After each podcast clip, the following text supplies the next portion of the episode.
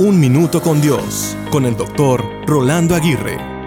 Fechas límite, presión, ansiedad y afán. ¿Son estas algunas características en tu vida? ¿Estás inmerso en una olla a presión que parece nunca detenerse? Las distracciones son parte del día a día, pero la presión urgente de las cosas que tenemos que hacer nos distrae de lo más importante. Dejamos de hacer lo prioritario por lo que dice ser urgente y lo esencial por lo primordial. Las escuelas están llenas de niños y niñas que padecen de déficit de atención. Los adultos batallan para vivir una vida sin distracciones. Sin embargo, los afanes, las situaciones desafiantes e inciertas, la relaciones frustrantes, los problemas innumerables, las cuentas interminables, las cargas emocionales y las tragedias constantes se confabulan para robarnos la paz y distraernos de nuestro propósito.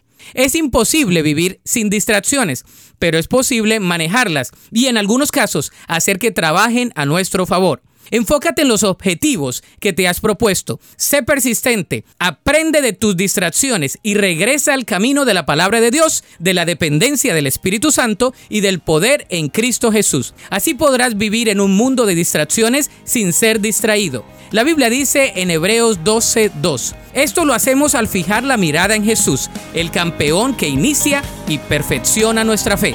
Para escuchar episodios anteriores, visita unminutocondios.org.